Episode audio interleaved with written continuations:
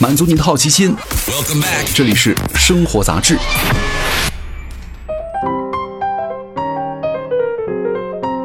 嗨，各位好，欢迎来到生活杂志，我是奥巴庆。今天来跟各位聊一聊羽绒服自由。北京西城区某大街的早上呢，短短两百米走来了六个大鹅。零下二十度的寒风当中呢，这只被无情 diss 了很多年的鹅呀，终于迎来了翻身。之前在微博上，加拿大鹅卖断了货，话题呢登上了热搜。上海的大鹅门店进店排队两小时，最适合亚洲人身材的小码供不应求。没办法，在寒冷面前呢，羽绒服的终极作用并不是防寒，而是保命。其实不仅仅是鹅哈，遇上了三十年以来的最冷冬天呢，羽绒服的整体销量也是一路飙升。仅在十一月到十一月一个月的销量就超过了二零一九年的全年。根据数据，二零二零年我们国家的羽绒服销量啊增加了百分之十三，羽绒服市场规模达到了一千三百八十二亿元。需求增加，价格呢也跟着暴涨了。含绒量百分之九十的白鹅绒啊，半年的时间就上涨了百分之六十一。五月初价格还是每吨十八万元，而十月下旬呢就上涨到了每吨二十九万元。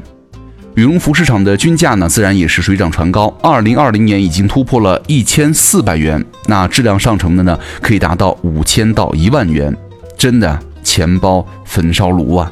一边嫌太贵，一边买的爽。数据显示，二十五到三十五岁的人群呢，正在成为了中高端的羽绒服消费的主力军。不买件两千块钱的羽绒服都没法安心过冬了。所以，我们什么时候变得这么有钱了？啊，很多人说我月薪一万还是买不起羽绒服。我们让时间倒退五年，羽绒服呢，在多数非极寒地区的人们眼中啊，还是个非必要存在。一件羊绒大衣、羊羔毛外套呢，足够过冬了。很多人就调侃呢，花高价买羽绒服啊，就是智商税。五九九的优衣库羽绒服，它不香吗？一夜间，呼啸的北风啊，伴随着降温，给穿优衣库的人一记闪亮的耳光。大自然用最原始的方式告诉我们，不保暖的羽绒服其实都是耍流氓。曾经啊，优衣库靠着广泛的群众基础，推出了主打时髦轻薄的轻羽绒，一度成为了羽绒服潮流的引领。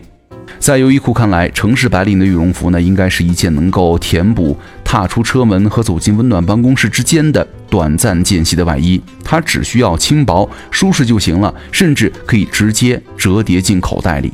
但事实上呢，咱们中国白领们的通勤往往都是步行二十分钟，公交转地铁，再骑上三百米的共享单车，在凛冽的寒风当中啊，身穿优衣库被冻得头皮发麻，鼻涕横飞，不得不重新思考我需要一件什么样的羽绒服。这两年呢，随着滑雪运动的兴起啊，户外运动风啊，羽绒服成为了年轻人的首选，而羽绒服呢，也正式迈入了千元时代。如今呢，羽绒服的鄙视链已经不再是大鹅独占鳌头了，转换成了鄙视链最上层叫始祖鸟，往下呢土拨鼠、小剪刀，再往下门口和加拿大鹅，再往下北面迪桑特，再往下波司登，再往下菲乐 New Balance，再往下阿迪耐克，再往下优衣库。你看哈，加拿大鹅、门口曾经的羽王和羽皇已经沦落到了第三梯队。其实并不是他们价格更便宜了，而是很多人一穿出去就被认作是哦假货和跟风狗。相反的，就是始祖鸟羽绒服当中的法拉利，对吧？只做高端，藏富于无形。据说呀，当今中年男人暗中攀比三件套：女儿茅台始祖鸟。如果一位爸爸在冬天穿着一万两千元的始祖鸟羽绒服，提领着茅台，跟朋友叙旧，无意当中说出了啊衣服和酒啊都是女儿给买的，嚯，一看就是老凡尔赛了。从价格来看呢，这个始祖鸟的价位啊比加拿大鹅略贵一点点，但是呢，它的配置和设计更吸引中产买账了。始祖鸟官网销量最好的、最贵的羽绒服哈，比如说很多什么高科技面料啊，蓬松度七百五十度灰的这个鹅绒填充，防风防水，滑雪没有问题，风格偏商务，兼顾保暖性和轻便性，可以搭配正装。最受中产推崇的是它足够低调，鸟边与衣服的颜色相近，不像大鹅那样引人注目，符合中产日常和商务穿着的需要。你看。相比之下，同为户外基因的北面呢，走的是什么呀？土嗨风。相继跟 Supreme 合作大火之后呢，今年的北面羽绒服更是成为了校服啊！一步一北面，三步一大鹅，名场面呢，在各大高校是轮番上演。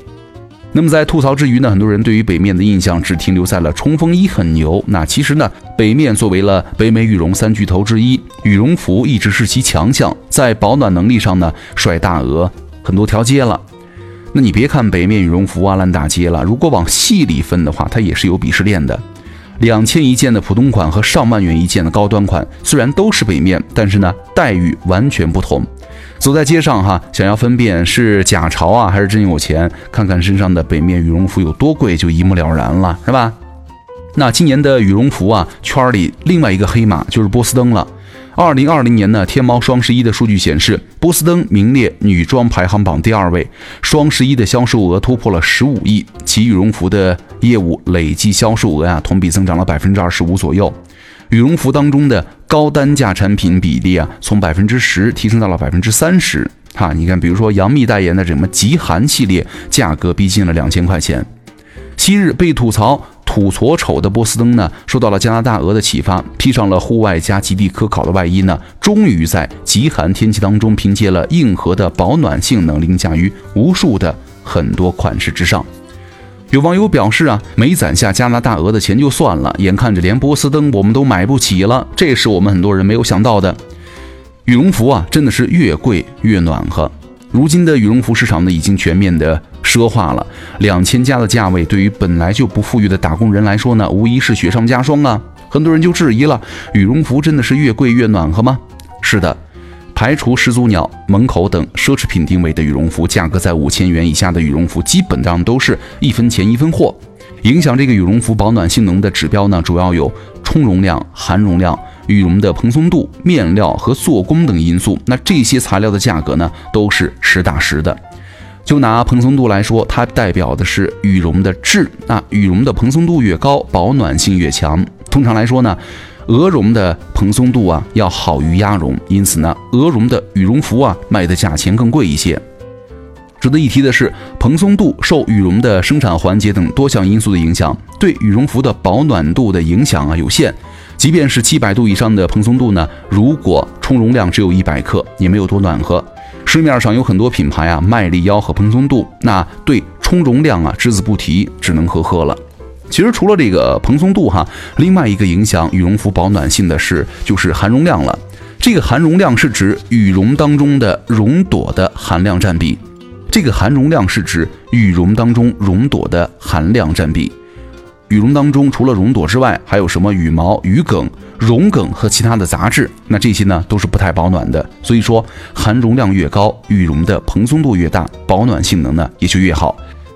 通常蓬松度六百以上，含绒量达到了百分之八十以上，能够达到了基本的保暖效果。那蓬松度七百以上，含绒量达到百分之九十，是高品质的羽绒服标配。第三呢，也是决定羽绒服是否保暖的最关键因素，也就是充绒量了。这个充绒量指的是羽绒服当中填充的全部的羽绒的重量，在标签当中呢，通常用克来表示哈。充绒量越高越保暖。业内人士坦言呢。充绒量是羽绒服生产厂家的良心。那如果是南方，只要保暖不要抗寒的天气，充绒量一百三十克加的羽绒服呢就可以过冬了。但是呢，对于北方有着更高的抗寒需求来说呢，充绒量两百克以上才能够有很好的效果。你比如说优衣库的轻便短款羽绒服为例，含绒量百分之九十，充绒量却只有九十五克，售价五九九。波司登极寒系列的短款羽绒服呢，含绒量百分之九十，充绒量两百零三克，售价呢幺六九九。迪桑特短款羽绒服含绒量百分之九十，充绒量两百三十四克，售价是两千三百九十元。你看是不是一分钱一分货呢？所以说啊，受到了大鹅的启发，这两年呢，羽绒服的品牌都喜欢打着南北极科考的幌子呢，来为自己的专业性背书。很多网友其实今年才知道，北极的平均温度啊，也就零下二十来度。还不如很多人的东北老家冷。那坦白来说呢，如果不是今年的极寒天气，不是在东北这样的极寒地区，不是真正的户外运动的爱好者，人手一件极寒羽绒服啊，真的是没有必要了。而且啊，根据抽样结果显示，即便是波司登这样的大牌被检测出两批次的不合格，不合格的项目呢是含绒量和绒子的含量。所以说，就算是已经被封神的大鹅呀，在业界也存在着过度包装、叫鹅填充、鸭绒，是吧？不公布充绒量等质疑了。消费者们可以为品质买单，但是呢，价格上去了还缺斤少两，实在是不讲武德呀。潮流注定是一个虚幻莫比的乌丝环，潮水退去才知道是鸭还是鹅。好，感谢各位收听本期的生活杂志，我是奥巴庆，咱们下期见，拜拜。